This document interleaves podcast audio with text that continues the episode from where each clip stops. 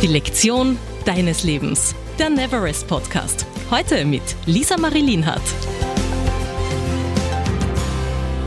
Herzlich willkommen zu einer neuen Folge Die Lektion deines Lebens. Heute mit Astrid Weinwurm-Wilhelm. Liebe Astrid, schön, dass du bei uns bist heute. Ja, danke für die Einladung. Ich darf dich kurz vorstellen. Du bist die Vorstandsvorsitzende der Queer Business Women und von Pride Biz Austria bist aber vor allem Organisationsberaterin und systemischer Coach im Bereich Diversity Management. Genau, richtig. Erzähl einmal, was sind denn das alles für Tätigkeitsbereiche? Was machst du da genau? Ähm, also die Queer Business Women sind ein Netzwerk lesbischer Frauen in der Arbeitswelt. Uns geht es um die Sichtbarkeit, um die Vernetzung auf beruflicher und persönlicher Ebene und natürlich auch darum, ähm, in der Wirtschaft, in der Gesellschaft verständlich zu machen, weshalb die sexuelle Orientierung keine Privatsache ist. Und da komme ich gleich zu meiner zweiten Rolle, nämlich Pride Biz Austria ist der Dachverband, den die Queer Business Women gemeinsam mit den Austrian Gay Professionals, also mit dem männlichen Pendant, gegründet haben 2019. Wir arbeiten schon seit 2008 sehr intensiv an einigen großen Projekten, zusammen, ähm, zum Beispiel der, die Auszeichnung Meritus, eine Auszeichnung für Unternehmen und Organisationen, die sich vorbildlich im Bereich Diversity Management in der Dimension sexuelle Orientierung und Geschlechtervielfalt engagieren. Und um diese großen Projekte zu bündeln, ähm, haben wir Pride Biz Austria gegründet, um nach außen hin One Face to the Customer oder One Face to the Organization ähm, zu entwickeln und uns noch professioneller aufzustellen. Ein weiteres großes Projekt ist das LGBT Business Forum. Das ist ein Halbtagesformat, das wir gemeinsam mit IBM konzipiert und weiterentwickelt haben. Und da geht es einfach um Wissenstransfer, um Diskussionen, um Erarbeitung von Strategien und, und Meilensteinen im Kontext mit LGBT Diversity und Geschlechtervielfalt. Also das sind immer unsere großen Themen. Diese zwei Hüte sind mein Ehrenamt, ein, wie ich zugeben muss, sehr zeitintensives Ehrenamt. Ähm, und du hast es schon angesprochen, ich habe auch einen Brotberuf, ja, anders geht's wohl nicht. Ähm, ich bin Organisationsberaterin seit 2012 selbstständig mit meiner Marke Blickweisen und ähm, berate, unterstütze unter Organisationen jeder Größe ähm, und jeder Branche im Kontext mit Teamentwicklung, Führungskräfteentwicklung, Organisationsentwicklung, eigentlich immer mit dem Kontext Diversity, weil auch äh, Führungskräfte sollen verstehen, weshalb es wichtig ist, die Vielfalt, die es in unserer Gesellschaft ja auf jeden Fall gibt und auch in jeder Organisation, weshalb es wichtig ist, diese Vielfalt zu erkennen und wertzuschätzen, auch damit zu arbeiten, sie zu nutzen und, ähm, und auch in Teams ist es wichtig, Gruppendynamiken ähm, oder eben Reibungspunkte im Kontext mit Vielfalt aufzuzeigen, anzusprechen, zu bearbeiten, um einfach besser zusammenzuarbeiten. Also diese Vielfalt an Perspektiven und an Ressourcen sind ähm, auch sinngemäß mein täglich Brot. Und da gibt's ganz, ganz viele verschiedene ähm, Bereiche oder, oder Aspekte, mit denen ich mit meinen Kundinnen zusammenarbeite. Ich finde das ja sehr schön, dass du heute äh, hier in unserem Podcast mit dabei bist.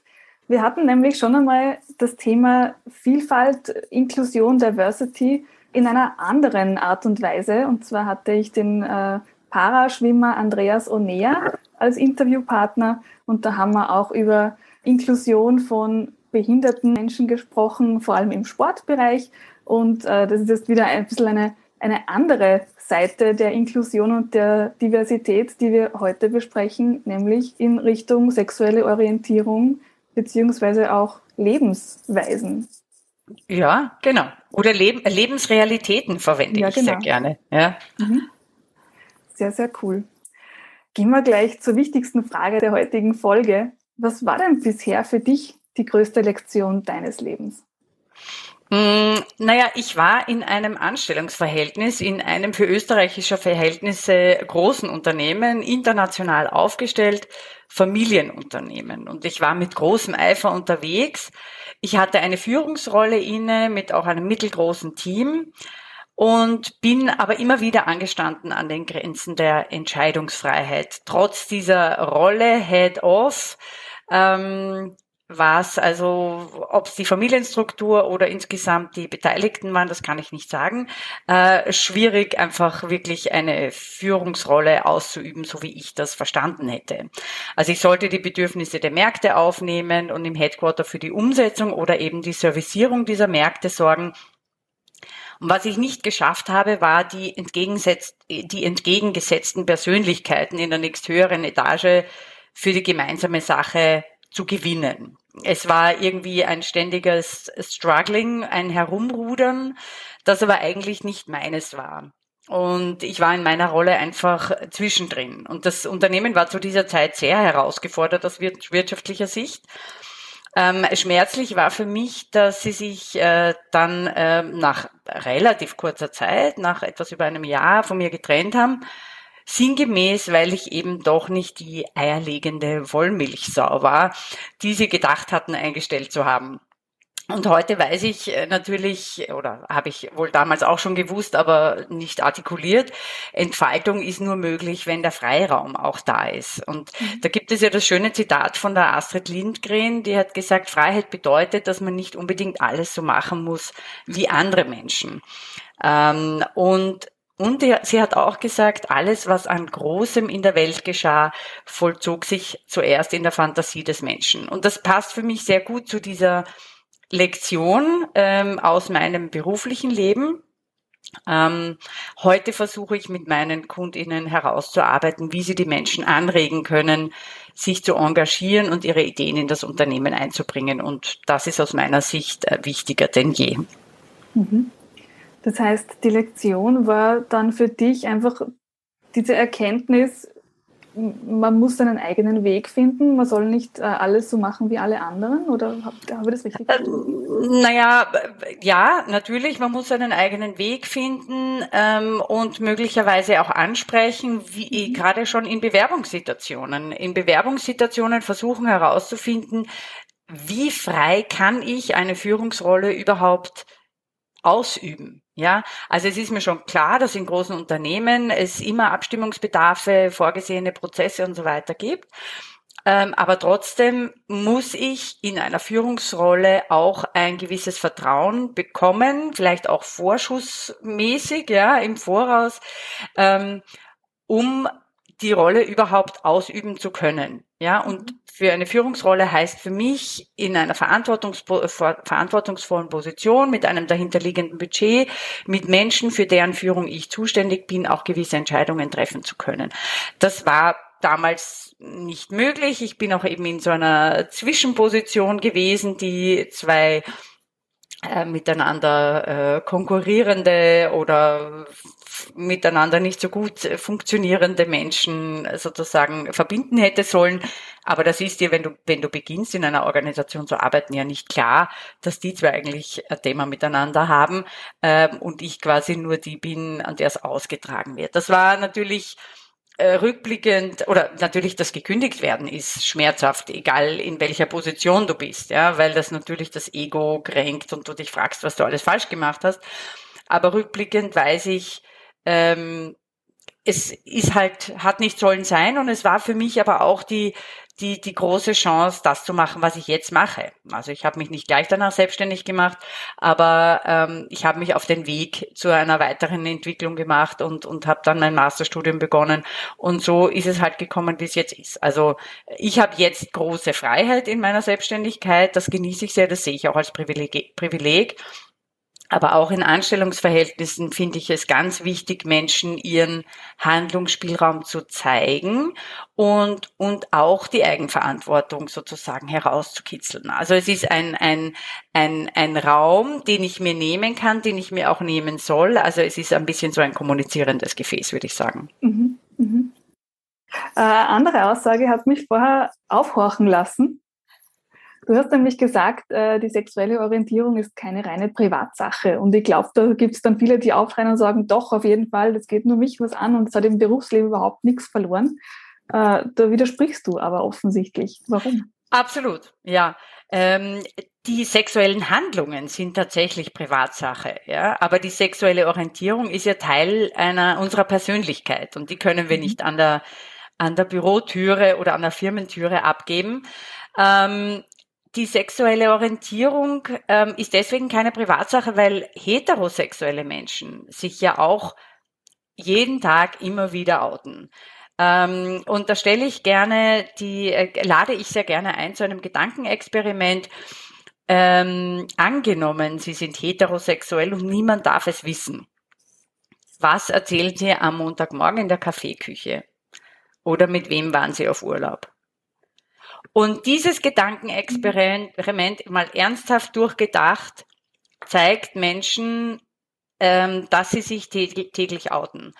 Äh, wir erzählen, wenn wir heterosexuell sind oder wenn wir geoutet sind, als LGBT-Person muss ich da dazu sagen, ähm, wenn wir geoutet sind, erzählen wir in der Mehrheit der Fälle von unserem Wochenende. Und da geht ja gar nicht darum, dass wir unser ganzes Wochenende aufarbeiten. Und es gibt viele Menschen, die sagen, ich trenne Beruf und Privat.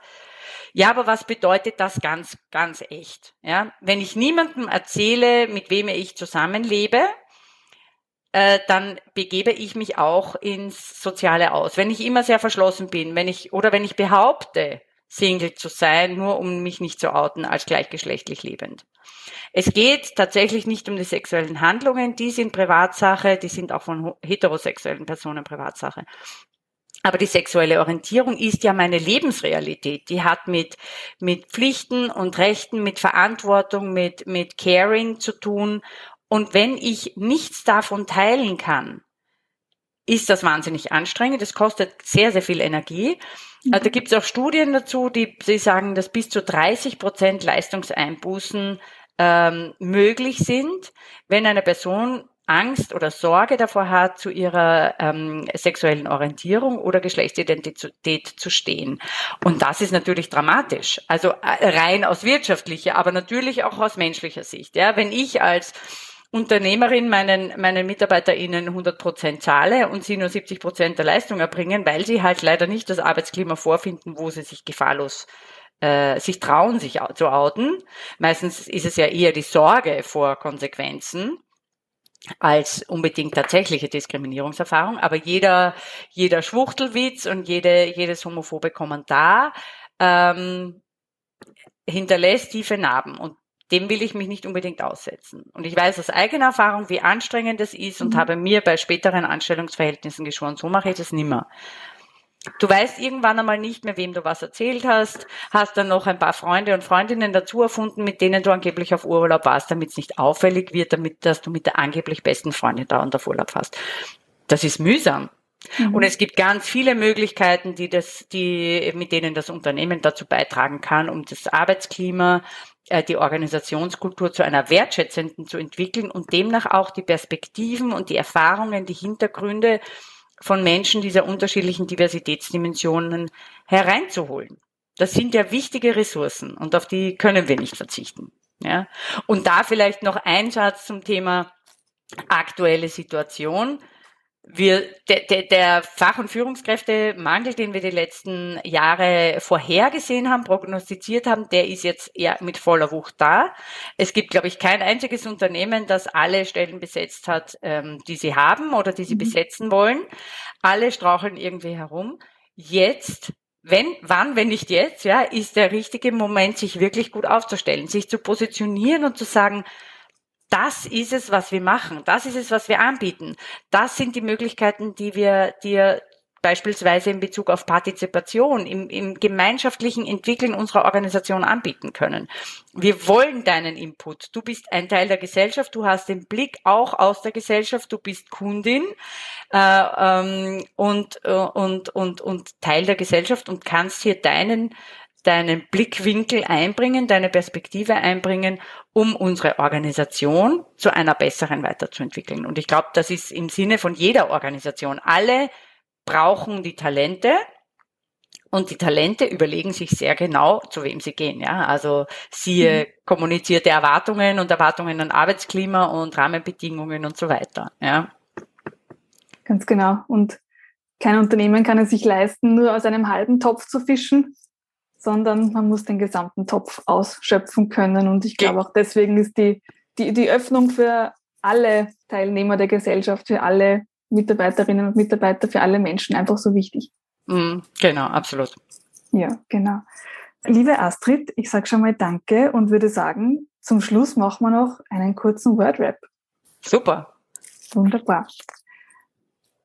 Du kennst das System eh, ich fange einen Satz an und du beendest ihn so kurz und knackig wie möglich. kurz und knackig ist nicht meine, meine Stärke. wie möglich. Ja. Gut. Äh, mein Lieblingszitat ist. Ähm, Sprache schafft Wirklichkeit von Ludwig Wittgenstein. Ähm, ich habe aber noch ein zweites. Ich schwanke mhm. zwischen beiden und ich verwende sie auch beide ständig, nämlich Be yourself, everyone else is already taken. Also sei du selbst, alle anderen sind schon vergeben von Oscar Wilde. Sehr schön. Ähm, die passen auch zu meinen großen beruflichen Themen sehr, sehr gut. Ja, und ich finde auch zur, zur Lektion deines Lebens passen sie ja. recht gut. Ein weiser Mensch ist für mich Beppo, der Straßenkehrer aus der unendlichen Geschichte. Ähm, die Momo fragt ihn sinngemäß, wie schaffst du das, diese lange Straße vor dir zu sehen und dennoch nicht zu verzweifeln? Und er antwortet, ich kehre ein Stück nach dem anderen und dann bin ich irgendwann am Ende der Straße angelangt. Ich selber schaffe das ja nicht so gut. Ich mache meist mehrere Dinge zeitgleich, aber die werden dann doch irgendwann fertig. Ähm, aber klar, sehr große Aufgaben können im ersten Moment auch mal überfordernd sein, gerade äh, mit dem Thema Diversity Management zum Beispiel. Mhm. Und da denke ich dann oft an Beppo, den Straßenkehrer. Kann ich sehr gut nachvollziehen, ja. ich werde auch öfter an ihn denken. In der Schule war ich. Mittendrin nicht zu laut und nicht zu leise und Klassensprecherin. Ah, tatsächlich. Mhm. Uh, welches Buch hat denn dich am meisten geprägt? Ähm, ich lese sehr viel äh, und sehr häufig Sachbücher und aktuell fühle fühl ich mich ganz inspiriert von das Patriarchat der Dinge, warum die Welt Frauen nicht passt von Rebecca Endler. Das ist eine absolute Empfehlung an alle, die sich mit Gender und allem rundherum beschäftigen. Und was können andere von dir lernen?